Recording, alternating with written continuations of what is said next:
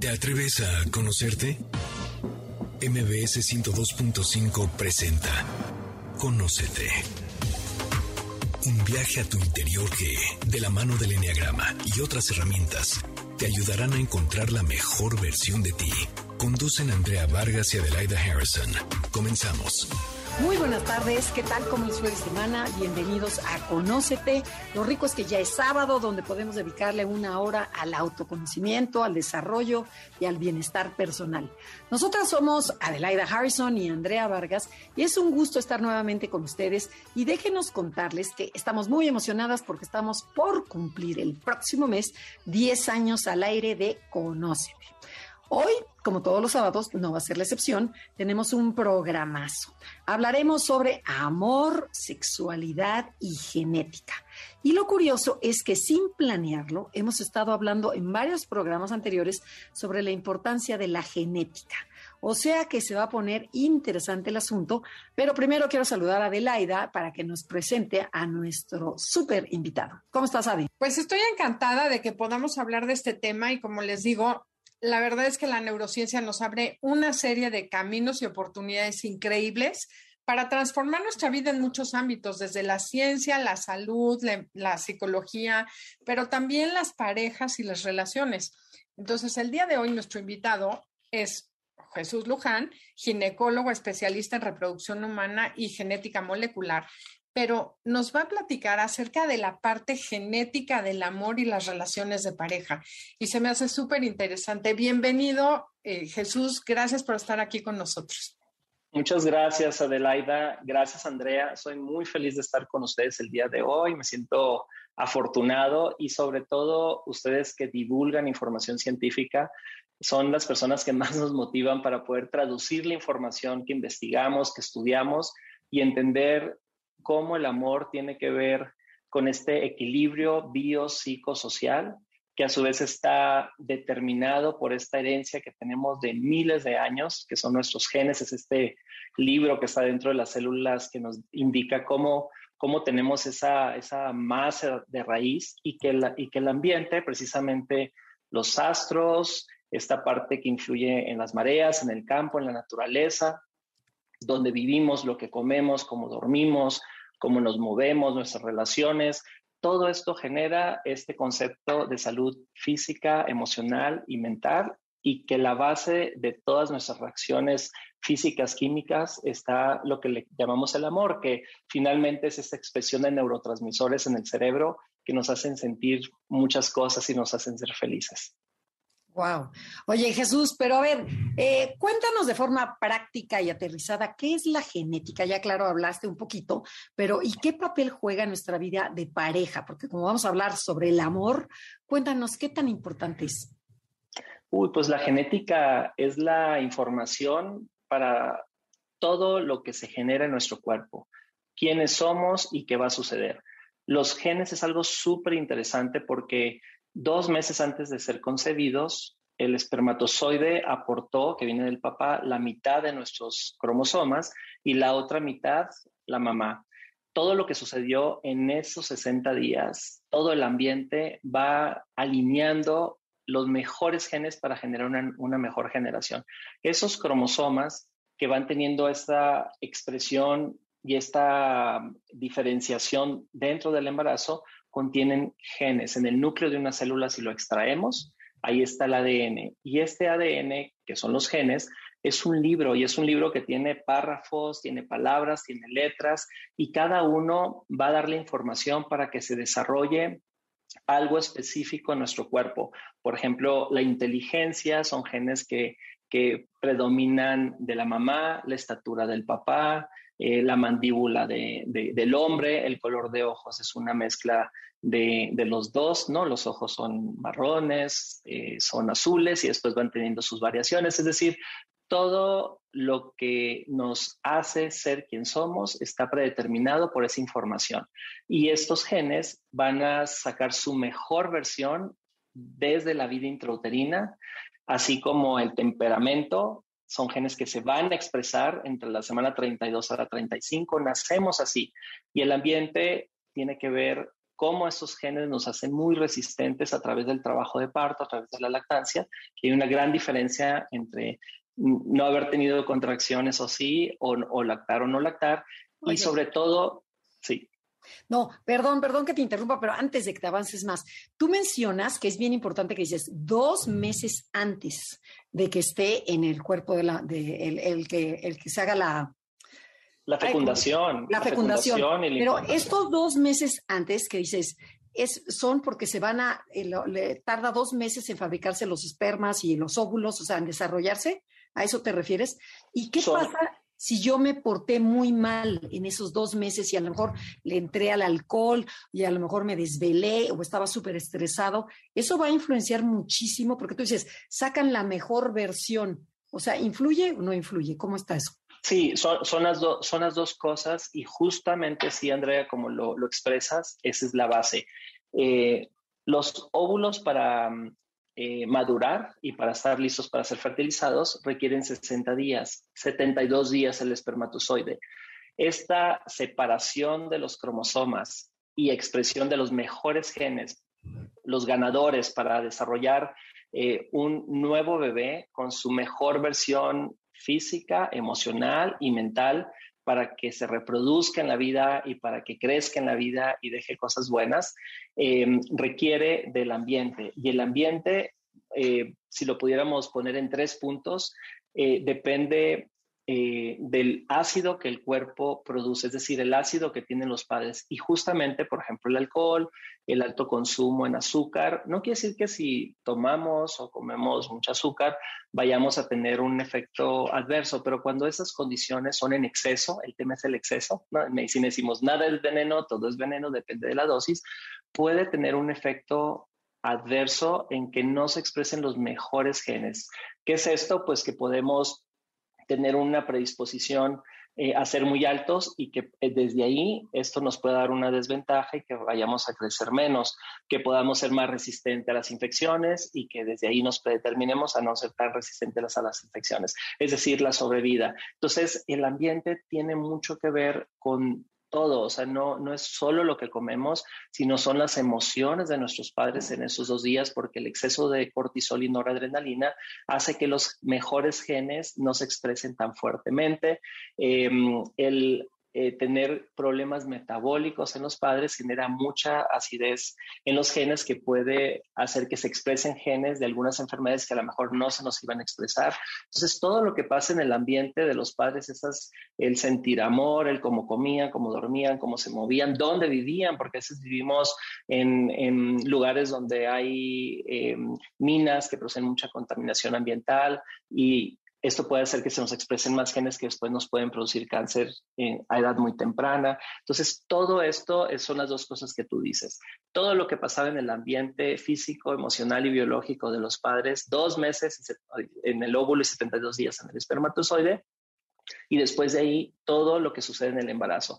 Si esos dos meses fueron adversos, tenemos todavía estos meses del embarazo para poder autocompensar ese ambiente. Ok, pero no es determinante tampoco. Puedes tú en un momento dado, ya que sabes que estás embarazada, cuidarte y nutrir conscientemente a ese bebé y nutrir tu relación con tu pareja. Porque algo muy curioso que aprendí en una, bueno, en la teoría de los orígenes fetales, menciona Murphy que los niños nacen sabiendo quién es, o sea, como que el vientre, qué tan cierto es que en el vientre la mamá te prepara para sobrevivir y entonces escuchas la voz de una persona y con la descarga que recibe tu mamá, tú asocias si esa persona es buena o mala, es segura o no es segura. ¿Eso es cierto? 100%, 100%. nacemos con, esas son estrategias muy, muy primitivas, muy básicas, no, no es complejo. Y los, y los neurotransmisores se van expresando en, no exactamente así, pero en cada trimestre justamente lo que nos hace tener esa percepción de las emociones, ese instinto, porque nacemos con eso, así somos, así nacemos. Em, incluso el temperamento, ya nacemos con él. Entonces, los primeros tres meses es cuando se expresan las endorfinas, qué tan sensibles somos al dolor físico, al dolor emocional. Esa es una expresión de receptores que nos van a dar esa fortaleza o debilidad y depende no depende de que la mamá haga grandes cosas, más bien que el ambiente no sea adverso para que se puedan expresar estos genes que lo hacen de forma natural, en forma automática. En la mitad del embarazo es donde viene el amor, que es la preparación del amor, que son los receptores para la dopamina y para la oxitocina, que es lo que nos genera esa empatía, esas ganas de, sentir, de conectarse, de escuchar voces, de sentir emociones, de sentir apego a las personas y que el bebé a través de su mirada va a contagiar a la gente que lo rodea para protegerlo, ¿no? Eso lo hace el bebé a través de su mirada. Y eh, justo entre la 32 y la 35 con la expresión del, del temperamento, es decir, la forma como voy a resolver las situaciones de vida, mis habilidades sociales, físicas y emocionales para la vida se expresan junto con la madurez cerebral y ahí es donde se, se, activan los receptores de serotonina. Y eso es lo que nos va a dar la habilidad social desde que nacemos en ese reconocimiento para llorar si sentimos algo que es extraño o para sonreír cuando queremos atraer a alguien. Entonces sí es importantísimo todo lo que sucede antes. Y cuéntame una cosa, hablaste así a la, bueno, mencionaste cuando estabas explicando que una cosa es lo que ya traemos de nuestros ancestros y luego dijiste, se va escribiendo como en un libro, se van escribiendo. Explícanos un poco qué es eso de que los genes se modifican, porque siempre hemos escuchado o escuchábamos mucho anteriormente que los genes te predeterminaban y como eras, así te quedabas. Y para mí los genes eran como cosas tabiques, ¿no? Construías tu tus tejidos y todo así como estaba, no había cambio. No me contestes ahorita, regresando al corte comercial, tomamos ese tema que es súper importante. Estamos en Conócete, el tema del día de hoy es amor, sexualidad y genética con Jesús Luján.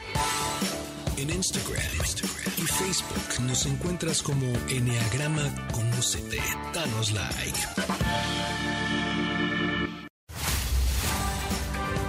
Ya estamos de regreso. Síguenos en Twitter, arroba. Ya regresamos, esto es Conócete y nosotras somos Adelaida y Andrea y estamos con el doctor Jesús Luján, hablando sobre amor, sexualidad y genética. Pero a ver, cuéntanos Jesús. Eh, la pregunta que te hizo Adelaida, más o menos de lo que me acuerdo, es, eh, antes se decía que heredabas genéticamente y no podías hacer cambios y ahora se ha comprobado que se pueden cambiar los genes. Si nos puedes platicar un poquito. Y también luego la pregunta que va asociada es, ¿naces o te haces? Eh, con, o sea, ¿naces con la personalidad o la vas formando de acuerdo a este medio ambiente? Excelente, claro que sí.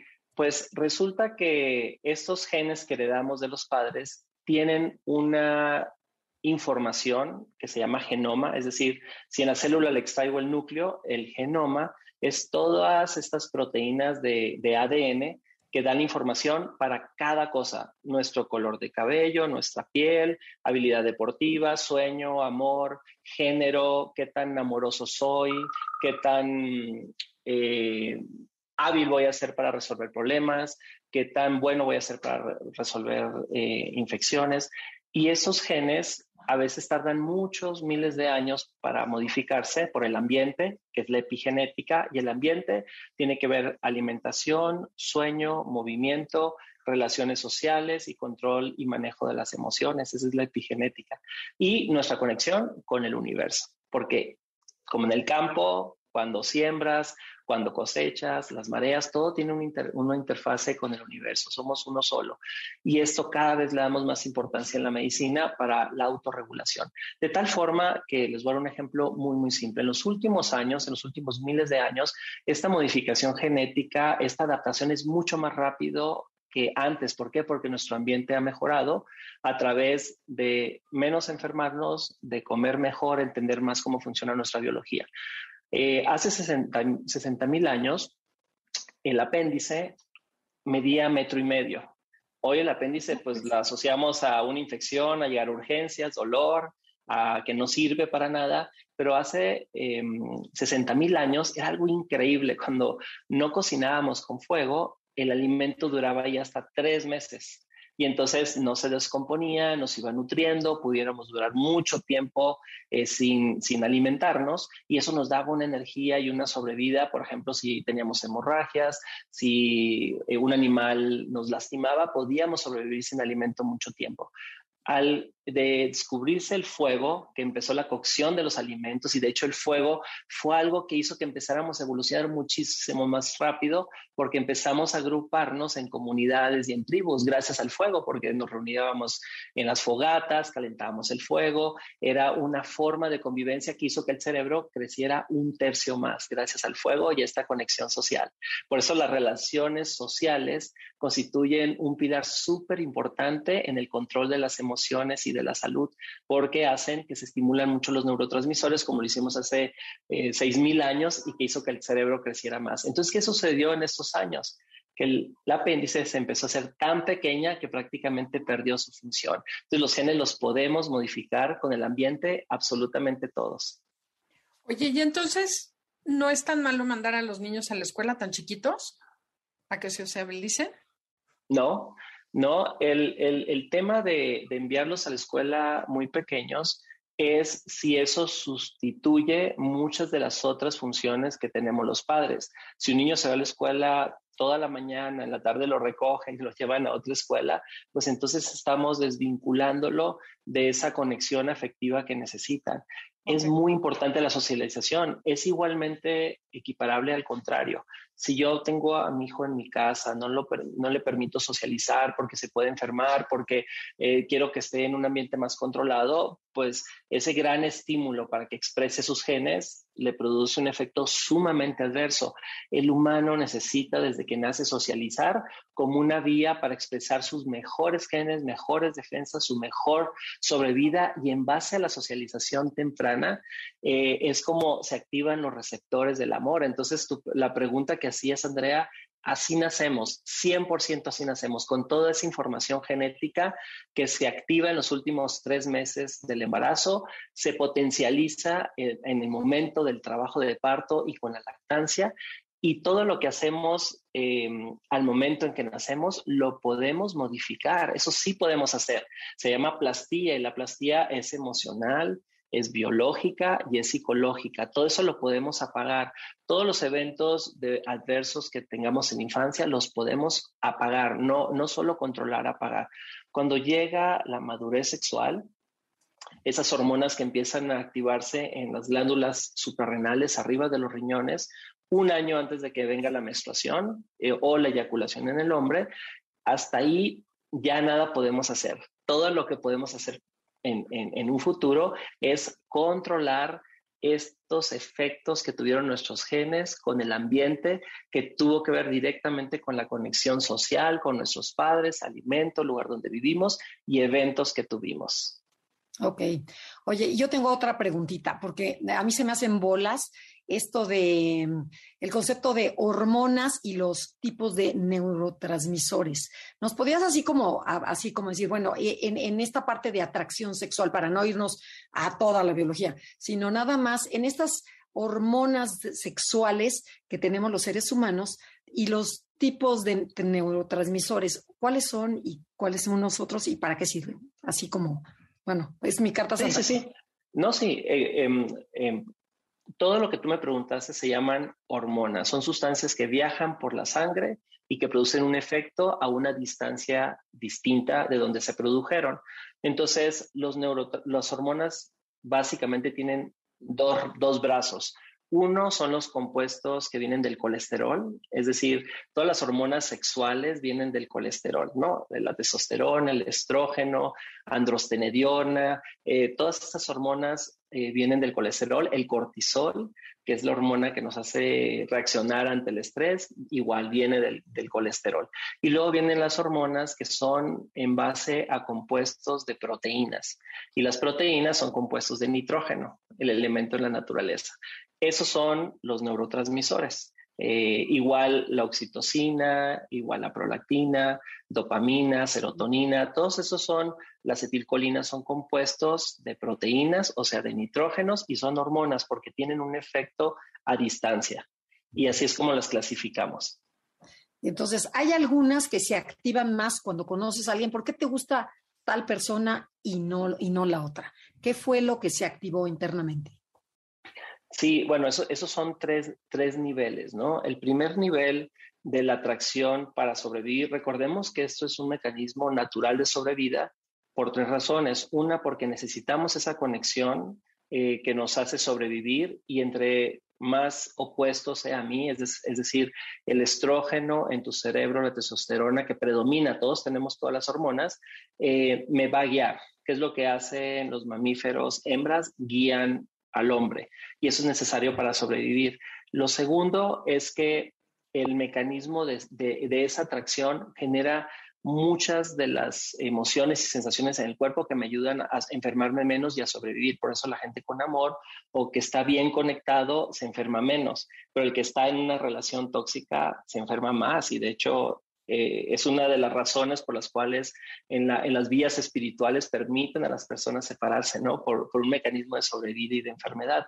Y el tercero es la reproducción. esa conexión para reproducirnos es una de las vías para que nuestra especie em, no se pierda y que sigamos creciendo en esta vida. Entonces, la primera forma de atracción es la genética. Esa expresión sexual que ves a alguien y lo reconoces por el olor, por la saliva, por la mirada, eh, principalmente tiene su componente en el, en el par 15. Eh, en ese hay un grupo de genes junto con genes que están en el cromosoma femenino, en el cromosoma sexual, que es el X. Tenemos 23 pares de cromosomas, eh, van alineados del más grande al más pequeño, y en el último par es el sexual, todos los genes eh, tienen influencia en el amor, pero sobre todo estos en, el 15 y en el 23 es lo que hace que haya reconocimiento a través de los sentidos. Cuando tú tienes reconocimiento con una persona es instantáneo, requiere segundos. En, teoría, ese reconocimiento a través de los sentidos no lleva de los sentidos no lleva más de 30 segundos. En ese momento sabes si hay conexión o no hay conexión, si es natural o no es natural. Ya lo traemos desde que nacemos, eso fluye de forma natural. Muchas, por ejemplo, mamás a veces no activan eh, este gen que está en el, en el par 15 y entonces su instinto maternal está reducido. Y pueden ser muy ordenadas, muy organizadas, muy administradoras, pero en la parte de conexión anímica, empática, amorosa no fluye. Y entonces el bebé se tensa mucho, puede llorar más, pueden darle más cólicos y empieza a desarrollar expresiones corporales, ¿no? Diarrea, alergias, etc. Entonces sí es algo que está predeterminado genéticamente y lo mismo sucede con los padres. Pero te, va, te va a traer alguien que genéticamente te va a hacer más fuerte. O sea, nunca te va a traer uno menor, sino, sino, o sea, tu e-, cerebro busca a alguien que sea compatible o sea, que sea igual a ti o que sea opuesto. El cuerpo, el, cuerpo está diseñado a través de proteínas para que justo lo que tú dices es así, Andrea. Genéticamente es así. ¿Por qué es que la saliva de alguien no me gusta? ¿Por qué el olor, pues no, no, no está mal, pero no me encanta? ¿Por qué no huele como a bebé? ¿Por qué no sabe rica su saliva? ¿Por qué sus fluidos me saben ácidos? ¿Por qué eh, siento su mano como si fuese hueso? ¿no? No, no siento el calor en sus manos. ¿Por qué cuando me abraza siento como un amigo me abraza? ¿Por qué no lo siento? ¿Por qué no hay ese calor? No, no depende de que seas caluroso, no seas caluroso o abraces fuerte o no. Depende de la conexión sutil genética, que ese es el reconocimiento que está impreso en, nuestra, en nuestras células, en nuestro cerebro y que es instantáneo. Esta reacción instantánea es el que nos protege para no ir más adelante o para rechazar. Entre más distintos seamos inmunológicamente, el sistema inmunológico es algo que es muy padre porque no lo, no lo difundimos mucho, pero se llama sistema HLA, antígeno leucocitario histocompatibilidad. Así como hay grupos sanguíneos, existen los grupos inmunológicos y eso los medimos cuando le vamos a dar médula ósea a alguien, un riñón, un hígado, para sobrevivir necesitamos tener variaciones, por eso las especies han sido, el Neandertal del norte de Europa se hizo blanco porque había poca luz para compensar, el de África pues se hizo oscuro para protegerse del sol. Cuando se empiezan a combinar, empieza toda esta mezcla que hoy sabemos que hay muchas más civilizaciones que en el Inter se fueron encontrando y mezclándose y que son parte de nosotros, que hoy tenemos esos, esos genes hasta, hasta el día de hoy. Entre ¿cómo sobrevivieron? Entre más distintos fueron estas tribus que se fueron encontrando, tenían una doble protección porque el HLA era distinto. Entre más distinto es tu HLA, liberas más enzimas que te hacen atraerte a la otra persona a través de los sentidos de la vista, del olfato. Y no necesariamente tiene que ser una persona blanca con una blanca. No estamos hablando de eso. Estamos hablando de estructuras genéticas que nos dan la sobrevida y que tienen que ver con nuestros ancestros.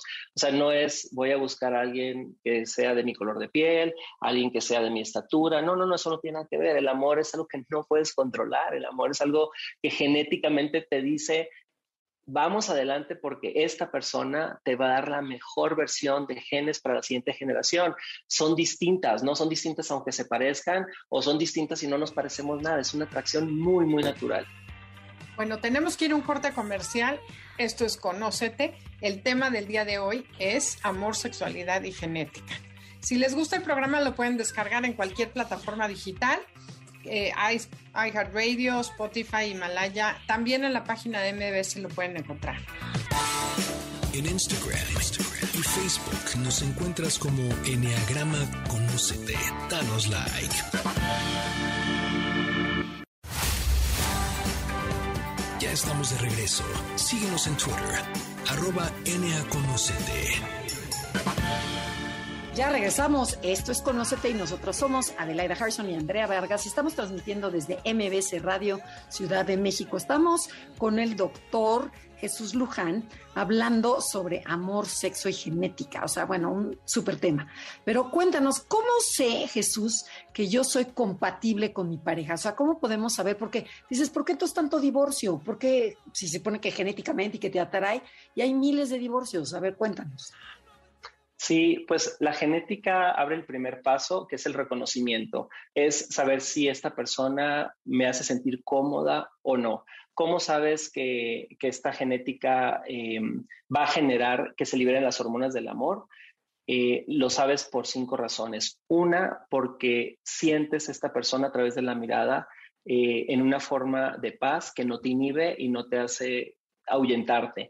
Dos, sientes el calor de su piel sin tocarlo. Tercero, lo hueles sin que te la acerques. El cuarto, sientes en el saludo de la mano, en el abrazo, en el beso, una sensación muy sublime a través de los sentidos. Y el quinto es la sonrisa. Si ves a la persona y te hace sonreír, eh, es muy compatible contigo eh, de forma instantánea. Cuando esto se genera... todo esto es genético, o sea, todo es, esto... Es genético, es no genético es que a ti te. Gustara, pero no es que a ti te gustó esta chava y esta chava, sino que tu cuerpo... Es te instantáneo instantáneo de forma natural y es en segundos, es en 30 segundos, no, no es más tiempo, es muy, muy rápido. Cuando, cuando el cuerpo sabe que es una buena conexión para reproducirnos y para sobrevivir y para, para ser más felices, lo siguiente que hace es que empieza eh, a liberar instantáneamente em, testosterona en el cerebro, en el hombre y en la mujer. Y la testosterona es lo que empieza a producirnos impulsos eléctricos, lo sientes en el corazón, lo sientes en el abdomen, eh, sientes un cosquilleo, te pones nervioso, tu ojo empieza a parpadear, no sabes qué está sucediendo y la testosterona en cuestión de segundos empieza a estimular la dopamina. Me dan ganas de acercarme, de olerte, de sentirte, quiero saber más de ti y en cuestión de microsegundos liberas oxitocina en la parte de enfrente del cerebro y esa es la que te hace sentir deseo de buscar a esa persona, de estar con esa persona, de tener el teléfono, de, conectarte. Y ese es el amor. Bueno, esa es la atracción sexual, ¿no? Porque eso no es el amor, ¿no? Sí, sí, lo que sentimos como amor en nuestro corazón, en nuestro abdomen, lo que genera empatía, lo que hace que una persona puede estar con otra persona toda la vida porque es una tendencia de sobrevida, se llama oxitocina. Para que se produzca oxitocina, que dura siete años este núcleo, cada siete años está recambiando y por eso hay que mantenerlo. ¿Cómo hay que mantenerlo? A través de los sentidos. ¿Y por qué hay tanto problema si la gente se, se quiere? Si la gente puede convivir, ¿por qué se va perdiendo esto? Es un aspecto más psicológico que biológico, es la falta de acuerdos, es la falta de tener propuestas cuando la idealización pasa. Este, este impulso hormonal del que estamos hablando se llama idealización y dura dos años en el cerebro. Entonces, toda esta eh, cascada de amor es el amor romántico, es el amor eh, biológico y es el amor ambiental. Ok, y después ya viene el verdadero. Tú, Adelaida, tenías una pregunta. No, no, no, estaba ahorita analizando, a ver, ¿cómo que cada siete años ese núcleo de oxitocina? Las crisis, ¿no? Que le da, ¿no? Cada siete años, amor, será por Así, así es. Todo el cuerpo, todo el cuerpo genéticamente está predeterminado para vivir cierto tiempo. Es decir, el cuerpo constantemente se está reciclando. Por ejemplo, un hígado, cada cinco años podemos tener un hígado nuevo, la médula sucede lo mismo, el cerebro, los intestinos cada nueve semanas son, son nuevos, los óvulos 60 eh, días, el esperma 72 días, todo nuestro cuerpo es nuevo. Por ejemplo, la piel, eh, el polvo que liberamos es lo que genera el, este reciclado de la piel en los hogares, el 50%. No es polvo de la calle, es nuestra propia piel. Entonces, el cerebro, los neurotransmisores, tardan en promedio los núcleos que los hacen eh, cargar o producir hormonas, cada siete años se están reciclando y son nuevos. El núcleo de la oxitocina crece a través del fuego. Cuando empieza a haber fuego, empieza a generar eh, muchas sensaciones nuevas en el cuerpo a través de que el núcleo de la oxitocina se agranda. Y eso es lo que hace que empecemos a buscar a una persona porque nos da una mayor sobrevida que si tenemos varias personas, y tanto en el hombre y en la mujer. Eh, pero esta conexión biológica, molecular, hormonal, a los siete años em, recambia y si en ese recambio, que ya pasó la idealización, no tenemos esta atracción genética, la atracción genética tiene un componente aquí muy importante que es la expresión sexual. La mayoría de las personas para recambiar oxitocina requiere que tengamos la misma atracción sexual. No solamente es la parte erótica genital, sino es la, eh, la conexión amorosa, física, emocional y psicológica. Si yo no tengo, mantengo esa conexión eh, en cuanto a la plática, al cuidado, eh, a la parte sexual. Eh, este núcleo de la oxitocina empieza a bombear menos y cuando llega este recambio te das cuenta que no estás mal, pero no estás bien y que a lo mejor no quieres seguir así o que a lo mejor por condiciones sociales sí, pero en tu instinto dices, pero no soy tan feliz. Y entonces depende de, de la parte individual de cada persona que dice, pues es que yo no quiero estar así porque me siento me siento que no soy yo, ¿no? Que estoy perdiendo mi, esencia, me siento que, que, me voy a enfermar porque no estoy disfrutando como debo. Y todo esto es genético y, y es lo que nos predetermina que cada siete años tengamos que hacer este recambio eh, para, para, mejorarlo de esta parte de herramientas eh, en base a la genética amorosas para que se renueve el amor. O sea, el amor hay que trabajarlo y renovarlo y si no, biológicamente se termina. Sí, la mayoría, la mayoría de los, por ejemplo, de, los mamíferos y de los humanos, es por eso que se frenan y se detienen hasta que los hijos son más grandes o a veces hasta que los hijos se van para tomar decisiones cuando no hay una buena eh, eh, compatibilidad genética. Y algo que puede ayudar mucho a, esta, a sustituir estas dinámicas, pues sí es la espiritualidad desde un punto de vista psicológico, pero no biológico. Y, y por eso es que hay muchas parejas que pueden estar muy bien toda la vida, ser muy buenos amigos, van teniendo sus reglas, se van adaptando, pero tú lo sientes instantáneamente que no hay esa conexión.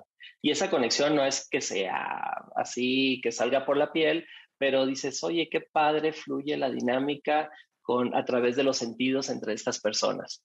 Y algo impresionante, ahorita que dices espiritualidad, nos decía el otro día un amigo sacerdote que el 90% de las mujeres que se confiesan con él son mujeres frustradas sexualmente, que sienten que sus parejas las usan físicamente, pero que no hay ese vínculo, no hay esa conexión. Y es por no saber que cada siete años tienes que estar renovando el contrato matrimonial o de pareja, sea la circunstancia en la que estés. Sí, fíjate que, que esta, esta mm, la, la, psicoeducación en cuanto a, al mantenimiento de las familias como protección evolutiva para, para los hijos, eh, ha trabajado mucho sobre cómo mantener esos neurotransmisores activos, cómo se siga fijando la testosterona en el cerebro cuando de origen hubo esta atracción, esta química, este amor y después se fue diluyendo, porque muchas veces desde el principio sabes que no lo hay. y es, es blanco y negro. ¿Había o no había desde el principio? Pues no, no había, pero tenía todo esto que parecía que sí.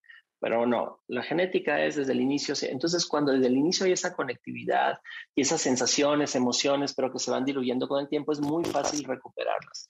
¿Cómo se recuperan? Eh, se llama estilo de vida. Es a través, es muy importante para los neurotransmisores, son cinco puntos. Dormir, es muy importante estar activos físicamente, es muy importante en pareja, individualmente, tener conexión social, es muy importante la alimentación y el control de las, de las sustancias. Y el quinto, que es el que coordina a todos los demás, es la propuesta. La, la, propuesta es el antídoto para el sentimiento de la mujer hacia el hombre a veces que dices que siento que no me entiendes, ¿no? Siento que le hablo a la pared y esa sensación del hombre si es que siento que ya no me quiere, ¿no? Porque ya no me ve como antes, no me habla como antes y esto es porque hay activación de los núcleos del miedo y del enojo porque no tenemos acuerdos pensamos siempre al revés, o sea, hacemos todo lo contrario de lo que necesitamos. Cuando escribimos una propuesta, por ejemplo, si, si en tu caso, Adelaida, me dices que necesito comunicarme más contigo, y yo digo, pues es que según yo sí me comunico contigo, ¿qué es comunicarte para ti? Pues es que no sé, pero que estés más atenta de mí, pero si no me das las, las herramientas, ese libro que está en tu genoma de cómo funcionas, yo me voy a perder, pero si me dices, ¿qué te parece que los viernes a las 3 de la tarde nos vamos a ver? Vamos a comer juntos, vamos a ir a hacer una actividad que nos guste a los dos, aunque los demás días estemos ocupados, ese va a ser nuestro día. Entonces yo digo, wow, sí, claro que sí, está perfecto. Entonces, la forma de hacer una propuesta es lo que estimula neurotransmisores testosterona en el cerebro y reduce que haya esta desconexión hormonal, porque si yo siento enojo, mis neurotransmisores no se forman y tengo una percepción distorsionada de mi conexión contigo. Ok, pero ya ver, otra preguntita. Tú dices que desde un principio hay genéticamente una atracción hacia una persona. ¿Qué pasa cuando en las parejas no te atrae esa persona y conforme va pasando el tiempo no hay ni mariposas, ni, ni hueles, ni, o sea, nada de eso.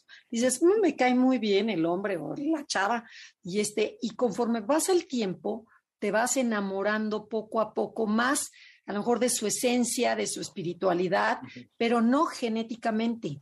¿Qué, qué, pasa ahí o qué opinas de eso?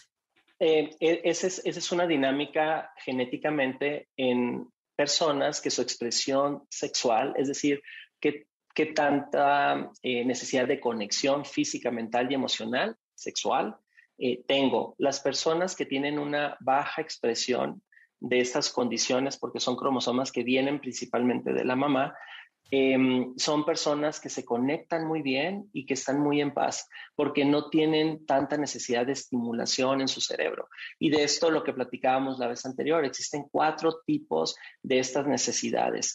Y esas necesidades, cuando son seleccionadas por la mujer, son los mejores resultados. La, la peor conexión es cuando el hombre elige, la mujer no tiene que elegir. Ok, tenemos que ir a un corte comercial, pero no se muevan porque este punto está importantísimo, lo retomamos regresando. El tema del día de hoy es amor, sexualidad y genética. Ya estamos de regreso. Síguenos en Twitter, arroba NAConocete. Ya regresamos, esto es Conócete y nosotras somos Adelaida y Andrea y no quiero perder el tiempo para que uh, Jesús Luján, estamos hablando sobre amor, sexualidad y genética, nos conteste todas nuestras dudas. Y a ver, y la primera, eh, ¿quién escoge, el hombre o la mujer? O sea, que, que a la pareja. O sea, porque dices, no, pues de los que me llegan, pues yo escojo o no, o el hombre escoge, o sea, siempre ha habido así como que no sabes quién. Y este, ¿y cuáles son estos tipos de personalidad que nos mencionaste en el corte comercial? Gracias. Pues mira, las parejas que más perduran en el tiempo, en la naturaleza, en todos los mamíferos, son cuando la mujer selecciona al hombre. Segundo es cuando convive. Pero a ver, a ver, pero de, selecciona al hombre, pero de los tres que te llegaron. O sea, porque a lo mejor tú dices, este, no, me encanta fulanito de tal y fulanito de tal, ni siquiera te voltea a ver. ¿Qué pasa ahí? Eh, hay, genes que están entre el, entre el par 10 y el 15 que hacen que el hombre tenga una selección más a corto plazo que va hacia él, hacia lo que lo hace sobrevivir más a él. Por el contrario, la mujer, esos genes lo hacen más a largo plazo eh, la mujer es capaz de seleccionar entre 50 hombres, ¿por qué voltea y ve a uno y dice ese? Y no necesariamente es el que es más atractivo, el más fuerte, el que luce más, no, simplemente dice ese. Tiene un instinto en sus genes para saber quién la va a cuidar más, más quién no la va a dejar y con quién se va a reproducir. Y evolutivamente, por la forma que el estrógeno está constituido, es muy poco probable que se equivoque. Em, solo que al momento de la selección intervienen muchos otros factores eh, como eh, la personalidad. Normalmente existen eh, bioquímicamente cuatro tipos de personalidad unas que predominan esas proteínas que vienen del... A ver, despacito, ¿eh? despacito, para que lo entendamos. Cuatro tipos de personalidad. La primera. las dos principales, que son las que nos hacen tener un clic así inmediato sensorial, se llama dopamina y la otra se llama serotonina. La dopamina normalmente te tiene que atraer algo opuesto a ti la, personalidad que tiene dopamina es la persona que le gusta explorar, que es el que tiene, que brinca sobre ti, que te sonríe, que se acerca, que le gusta eh, nuevas aventuras, que necesita mucha estimulación cerebral. si tú eres así... Un 7 en el enneagrama, o sea, un conquistador, un seductor, una persona muy abierta. Cero serotonina.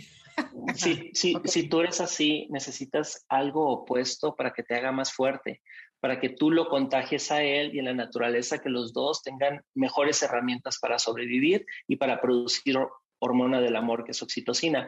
Entonces, habitualmente buscas de forma instintiva a alguien que tiene más predominio sobre su serotonina. El que tiene serotonina es el que casi no se sale de sus reglas, es el que lo hace todo ordenado, el horario, el que es más estructurado, el que piensa antes de brincar porque se puede a lo mejor romper el pie. Entonces, esta atracción entre esos neurotransmisores es sumamente fuerte. Cuando en ese momento estamos con las otras dos hormonas predominantes, eh, que uno es eh, la testosterona y otro es el estrógeno, entonces puede haber una confusión porque el tener mucha testosterona con alguien que es, eh, que es explosivo, puede darte la sensación de que te va a gustar explorar, salir con él, etcétera, pero en el tiempo vas a sentir que necesitas algo diferente, algo que te estimule más eh, tu mente y que te haga sentir con más atención hacia ti.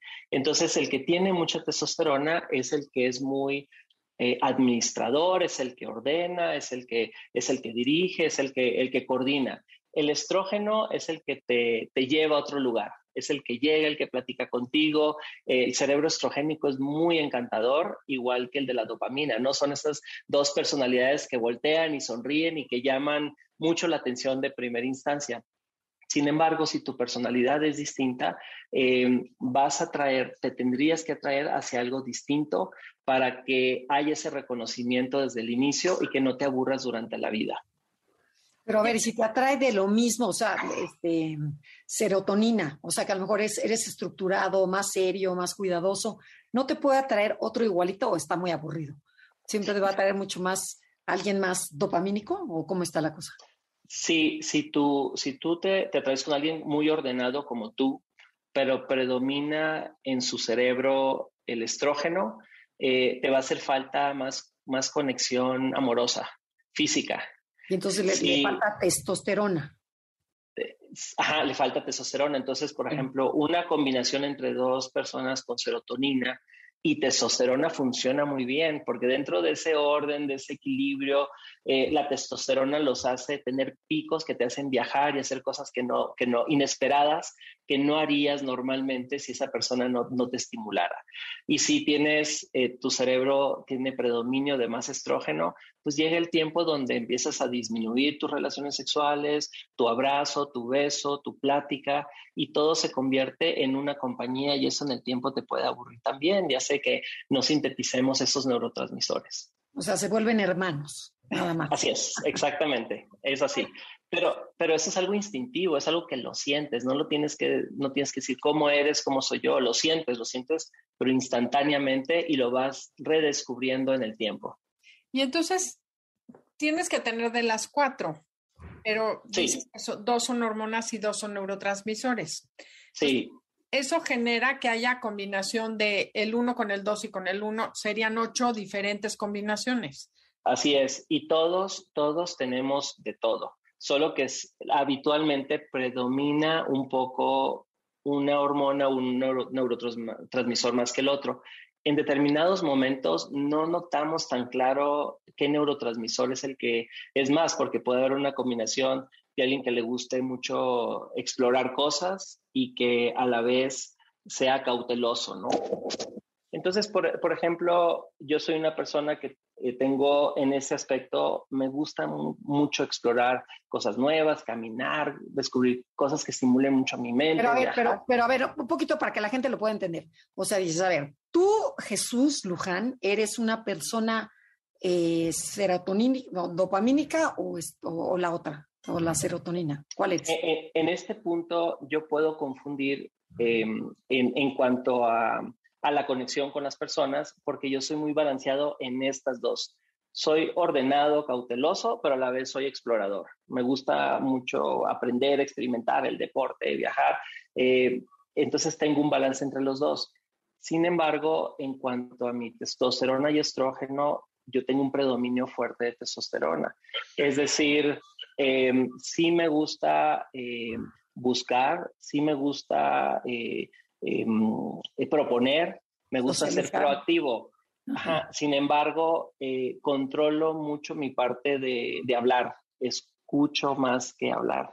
entonces no soy el que llegue y digo, hola, ¿cómo estás? Y empieza, ¿no? Entonces, esta parte es la que en mí genera reconocimiento con otra persona no tanto mi, forma de explorador o mi forma de ser cauteloso y ordenado. Entonces, cuando una persona habla mucho o tiene, eh, es muy este, carismática, es como comité, bienvenida, se conecta muy fácil conmigo por, por esta parte de la testosterona que tengo. Sin embargo, cuando a alguien le gusta mucho aprender cosas nuevas, explorar, viajar, eh, a la vez se identifica mucho con alguien como yo, con testosterona y un balance entre la dopamina y la serotonina. Entonces, como yo lo reconozco esto, entonces reconozco qué habilidades buenas tengo en la conexión amorosa y cuáles no. Entonces, en base a ello, yo puedo hacer que no me aburra con alguien o cuando decir, ¿sabes qué? Siento que, estamos bien, pero eh, Nos hace falta más conexión que me da felicidad y me hace sentirme vivo. Oye, ¿dónde se puede aprender más de estos estilos de personalidad? Porque tenemos que casarlos con el enneagrama, estoy segura. Bueno, mi propuesta en el libro que escribí es, tu cerebro genera un eneatipo, ese eneatipo genera una estrategia, esa estrategia genera que produzca ciertos neurotransmisores para sostener la estructura cerebral. Entonces, es muy interesante encontrar eso porque te mides el nivel de testosterona y ya sabes, ah, es uno, es cuatro. Sí, no, no, incluso, incluso cuando, cuando yo leí eh, Enneagrama, yo me clasifiqué como en dos, creo que era dos y nueve. Y cuando, no, eras dos, siete y nueve. Y y nueve. Y entonces, si, si observas, esos tienen que ver con dopamina, serotonina balanceada y testosterona. Y todo lo que está descrito en el enneagrama se correlaciona perfectamente con lo biológico, con lo genético. Entonces, lo que yo te propongo hacer es que lo puedo ya dirigidamente volver a leer y hacerte esta correlación biológica, hormonal y de neurotransmisor, cuál predomina, pero empata exactamente igual, o sea, el, tipo de personalidad, la conexión, la forma como vemos para arriba, o sea, la psicología, eh, el horóscopo psicológico es igual que el biológico y el genético, o sea, son los puntos distintos que lo vemos y para qué lo utilizamos, en el fondo la esencia es igual. Pero te voy a decir algo, el que descubra cómo medir el eneatipo de, o ver el eneatipo con la sangre es ultra mega millonario, porque imagínate entender a la persona sacándole sangre. Eso en las empresas sería oro molido. Y ya nos ganó el tiempo, Andrea ya nos está haciendo como señas de que ya nos tenemos que ir. Así es que, Jesús, ¿qué nos quieres decir así? ¿Con qué quieres que se quede? Un último mensaje y dónde te pueden... A toda la gente, ¿qué quieres decirle? Gracias. Pues mi último mensaje es que busquemos amor. El amor sí está dentro de uno, 100%, y eso tiene que ver con esta genética que tenemos, que todos la reconocemos, con las hormonas que predominan en uno y la conexión social que tenemos. El amor es mucho más simple de lo que creemos y hay que sentirlo a través de los sentidos, del olor, del sabor, del tacto, del abrazo, eh, del beso, hay que besar, hay que besar en el cachete, hay que abrazar, hay que, hay que sentirnos y, y esa sensación nos hace el reconocimiento y nos recuerda quiénes somos, de dónde venimos y lo que queremos sentir dentro del corazón. Y esta es la base del equilibrio de la salud, del equilibrio biológico, psicológico y social. Y es la esencia de nosotros. Cuando entendemos esto y hacemos propuestas sobre lo que sentimos con nuestros padres, hermanos, pareja e hijos, se balancea bien la emoción y la administración. Y así somos felices. Ay, qué padre, qué increíble. Muchísimas oh, gracias.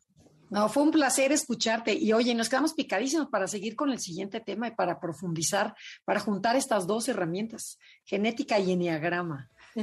Perfecto, yo, lo, yo lo, lo, analizo desde, esta, desde este punto de vista y hacemos un nuevo programa y te puedo dar los puntos muy específicos de, de lo que analicé en base al enneagrama. Padrísimo. Pues mientras tanto, les agradecemos a todos ustedes que nos hayan acompañado el día de hoy. Agradecemos a Janine, a Felipe y a, a Beto y al equipo de producción que nos hayan ayudado a realizar este programa y nos vemos la próxima semana. Los dejamos con Concha León Portilla y hasta la próxima. Te esperamos en la siguiente emisión para seguir en el camino del autoconocimiento. Conócete, MBS 102.5.